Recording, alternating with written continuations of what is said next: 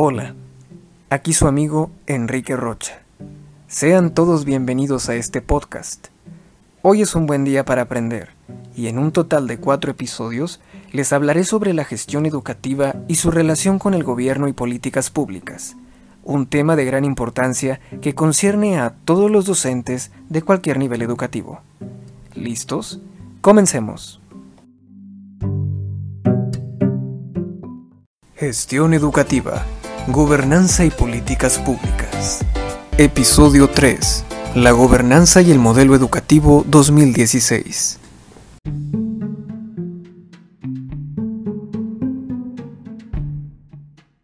La gobernanza del sistema educativo está basada en valores éticos, jurídicos y políticos, siendo el respeto, la confianza, la honestidad y la responsabilidad los principales valores que pretende fomentar.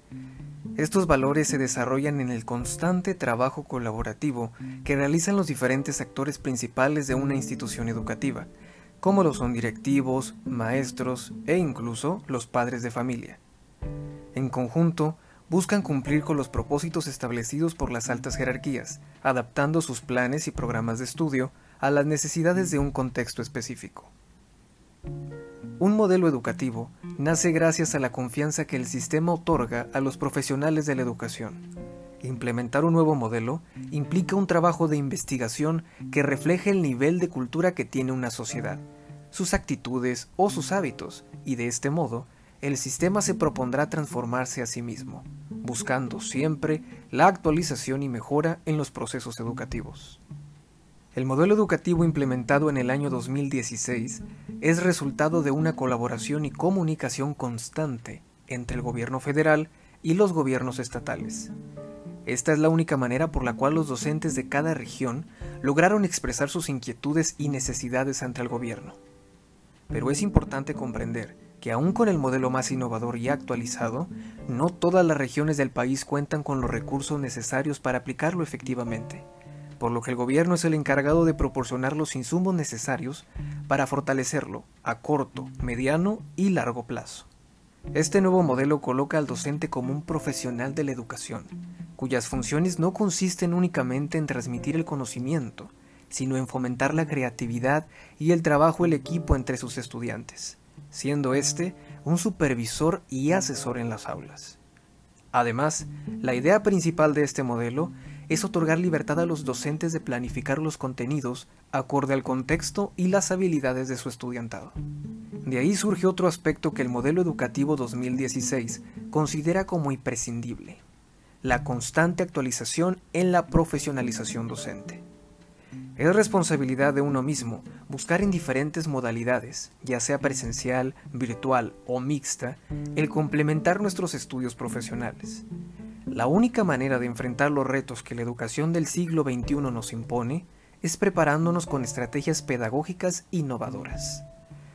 Además, cabe recordar que si se cuenta con una formación académica más completa, se tendrá derecho a un mejor puesto dentro del servicio profesional docente, el organismo encargado del ingreso, promoción, reconocimiento y permanencia de los maestros en servicio.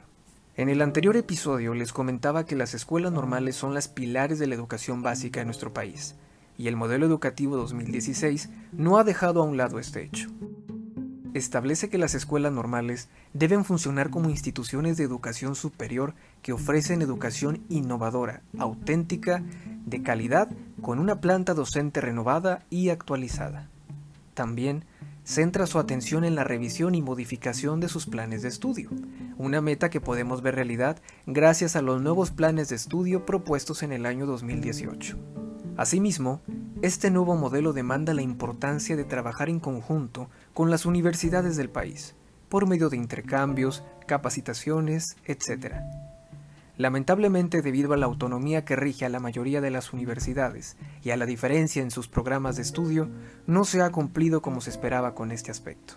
Según el modelo educativo 2016, para lograr un buen funcionamiento en la gestión de un centro educativo, la participación social es necesaria. Es por ello por lo que toma en cuenta a los padres de familia para contribuir en la educación de sus hijos, convirtiéndolos en agentes del sistema educativo y promoviendo su participación activa, organizada y corresponsable. Esto último se oficializó gracias a la reformación de la Ley General de la Educación.